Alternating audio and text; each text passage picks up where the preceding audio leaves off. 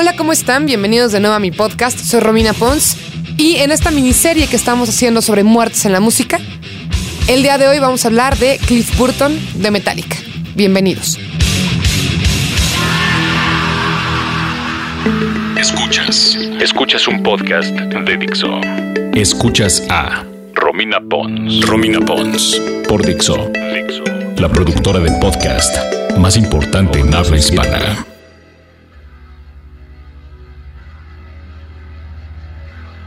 Pues bueno, arranquemos con una de las muertes que más movimiento y más dolor ha generado en la historia de la música y un poquito más específico en el metal. Voy a arrancar desde cómo entró Cliff Burton a Metallica. La historia es la siguiente. James Hetfield y Lars Ulrich ya habían formado Metallica y fueron al Whiskey a Gogo, que era un bar, un, lugar donde escuchar música en vivo en Los Ángeles, a ver una banda que se llamaba Trauma. Y esa era la banda de Cliff Burton. Entonces quedaron maravillados por el supuesto solo de guitarra que hizo Cliff. Pero al darse cuenta que no era un solo de guitarra, sino un solo de bajo, quedaron completamente impactados y le pidieron a Cliff Burton que por favor se uniera a la banda. Cliff dijo que sí, pero con una condición. Él odiaba a Los Ángeles y dijo, nos tenemos que mudar de Los Ángeles al área de San Francisco. Y más específicos fueron a ir a El Cerrito. Así se llama pues, el pueblo, la zona. Después de vivir en la zona de San Francisco, se fueron a Jersey porque ahí estaba su disquera y para arreglar las cosas del primer disco de Metallica. De hecho, el primer disco de Metallica se iba a llamar Metal Up Your Ass, pero la disquera no quiso y fue Burton el que, a raíz de que la disquera no quiso, dijo algo así como Let's Just Kill Them All y con eso quedó el primer disco de Metallica que es Kill Them All. Inclusive en este disco viene una canción que se llama Anesthesia, Pulling Teeth, que recupera el solo por el cual lo reclutaron tanto James Hetfield como Lars Ulrich. Y se hace el famoso efecto guagua pero no en una guitarra, sino en un bajo, que es como una de las mayores aportaciones de Cliff Burton, no solamente al metal ni a Metallica, sino a la música. Cliff participó en los primeros tres discos de Metallica, que para conocedores y críticos son los mejores discos que ha tenido Metallica. Si bien la fama internacional y volverse más comerciales fue más adelante, pues la gran mayoría de las personas está de acuerdo en que el Kill Em All Ride the Lightning y Master of Puppets son los mejores discos de, de, la banda. Aunque bueno, Master of Puppets ya fue un éxito comercial y también llama mucho la atención el hecho de que no tuvieron apoyo en radio ni en MTV y aún así, pues, como dicen ellos, partieron madres.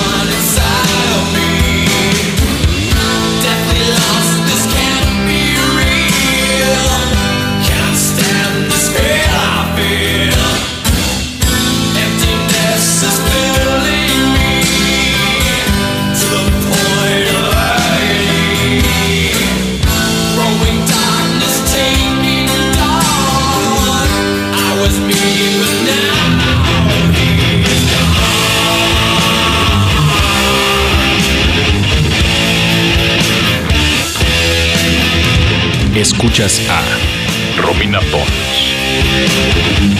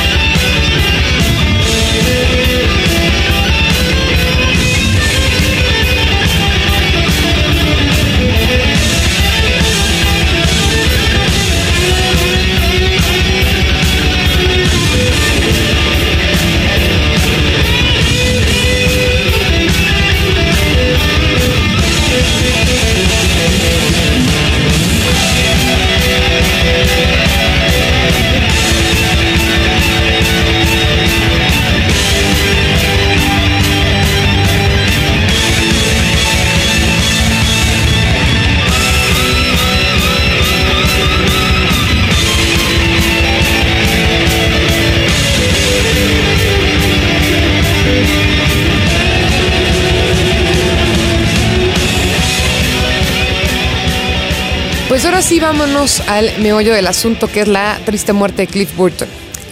Metallica estuvo abriendo en 1986 los shows de Ozzy Osbourne en América y después de ahí se fueron a hacer un tour por Europa. Cuando estaban allá estaban en Suecia y bueno, obviamente dormían en el tour bus, en el camión como cualquier banda cuando anda de gira, sobre todo en Europa. Y este iban en un trayecto que era de Suecia a Dinamarca. Y casualmente durante esa noche Cliff Burton durmió en la cama en la que generalmente dormía Kirk Hammett. Esto porque hacían como pues un sorteo antes de dormir y le tocó dormir hasta atrás del camión. Y bueno, en la madrugada el chofer que estaba manejando el, el bus de Metallica al parecer se quedó dormido y el camión rodó por la carretera. El chofer dice que no se quedó dormido y que pegó contra un bloque de hielo transparente. El bloque de hielo nunca lo encontraron los demás miembros de Metallica y además eh, ellos narran que el chofer tenía aliento alcohólico cuando fue el choque. Entonces, bueno, ahí se echan culpas que si se quedó dormido, que si estaba pedo, que si chocó con algo. La cosa es que el camión del tour de Metallica rodó.